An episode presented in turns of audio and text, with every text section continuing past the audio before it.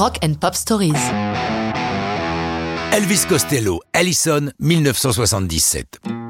Au milieu de 1976, Costello s'appelle encore Declan McManus. Employé dans un bureau à rentrer des données dans un ordinateur, il a femme et enfants à nourrir et ne peut donc se permettre d'attendre le succès. Car la musique, c'est son truc. Mais ce ne sont pas ces quelques prestations dans des pubs qui vont payer le loyer.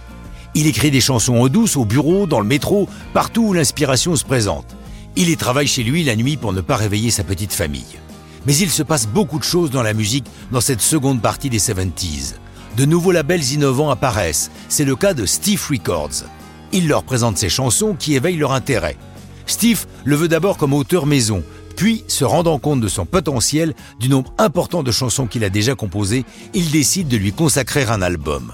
Pour l'accompagner, Nick Lowe, le producteur, choisit un groupe maison, Clover, dont l'un des membres est Huey Lewis, mais lui ne participe pas à l'enregistrement.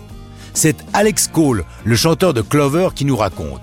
On voyait ce mec un peu maniéré dans le bureau de Steve. Un jour, il m'a même dit Oh, j'aimerais tellement chanter comme toi.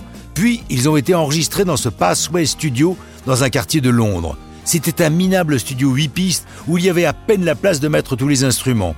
Là, pour le premier jour d'enregistrement, ils ont mis en boîte trois classiques Red Shoes, Less Than Zero et Allison.